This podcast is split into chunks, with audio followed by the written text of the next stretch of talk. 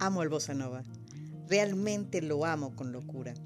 Su armonía, la estética de sus melodías, el encanto que transmite.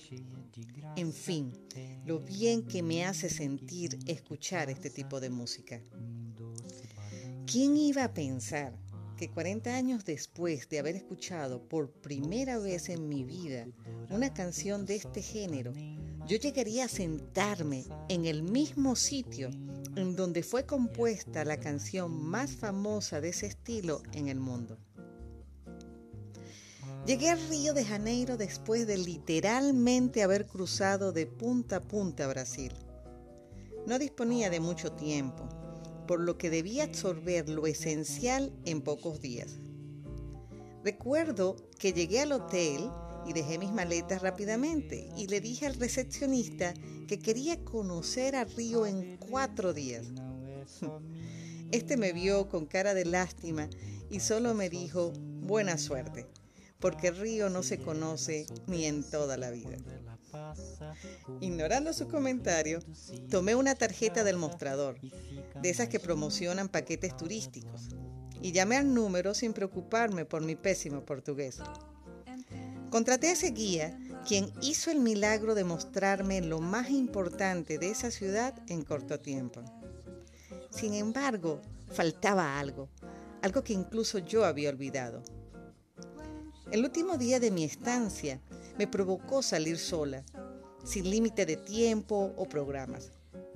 Recuerdo que dejé el hotel temprano en la mañana y decidí tomar un bus de esos urbanos para unirme a la cotidianidad de todos. Entre calles y avenidas desconocidas nos fuimos adentrando a lugares más densos. Afuera, las personas caminaban amontonadas en todas direcciones y aunque gastado el entorno arquitectónico, se me antojó hermoso.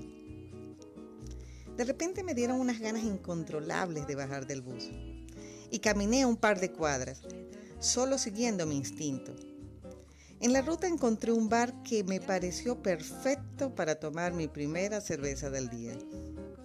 Y al finalizarla, con mi ánimo renovado, me sentí con más ganas de seguir explorando.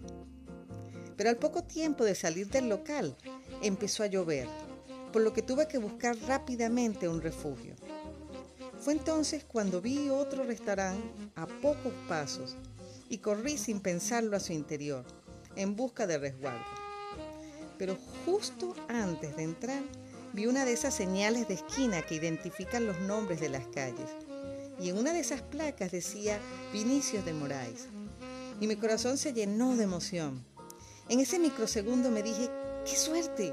Conocí la calle que lleva el nombre del creador del Bossa Nova, sin sospechar que la sorpresa apenas comenzaba. Porque cuando me senté en ese concurrido establecimiento, me vi rodeada de fotos de personajes vinculadas a la música, que yo reconocía, mas sin embargo en ese instante no me venían los nombres a la mente.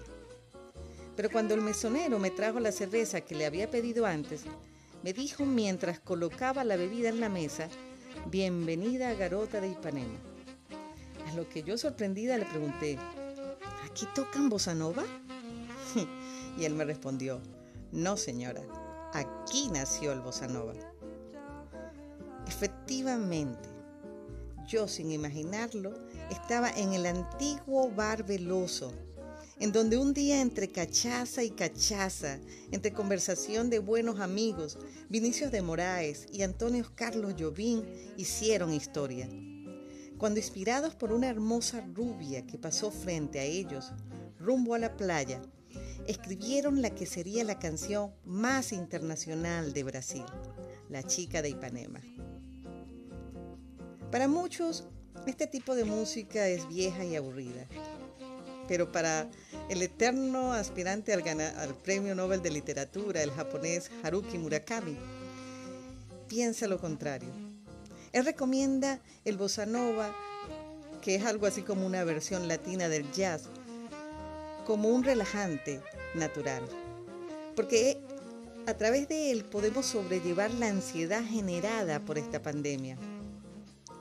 Él también es de la opinión que la buena música es algo que sana a la gente y estimula la bondad.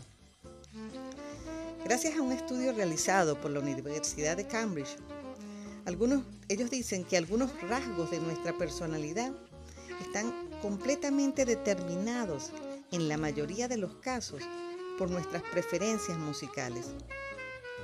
Sobre esos, estos resultados, muchos investigadores afirman que las personas que escuchan jazz son personas más felices, empáticas, versátiles y tolerantes, por lo que tienden a ser personas con mayor solidez emocional, con la mente más abierta a diferentes ideas.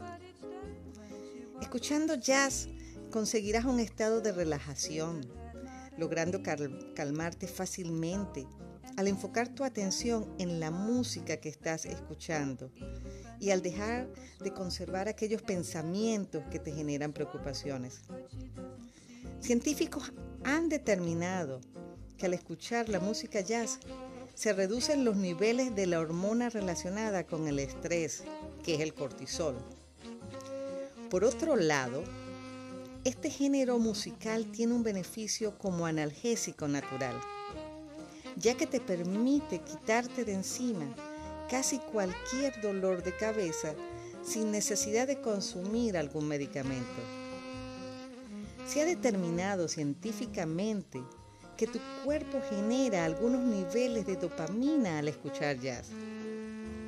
Este neurotransmisor modera la intensidad del dolor, por lo que muchos médicos recomiendan escuchar un poco de jazz para motivar al cuerpo a liberar endorfinas, ya que funciona como un distractor de la mente.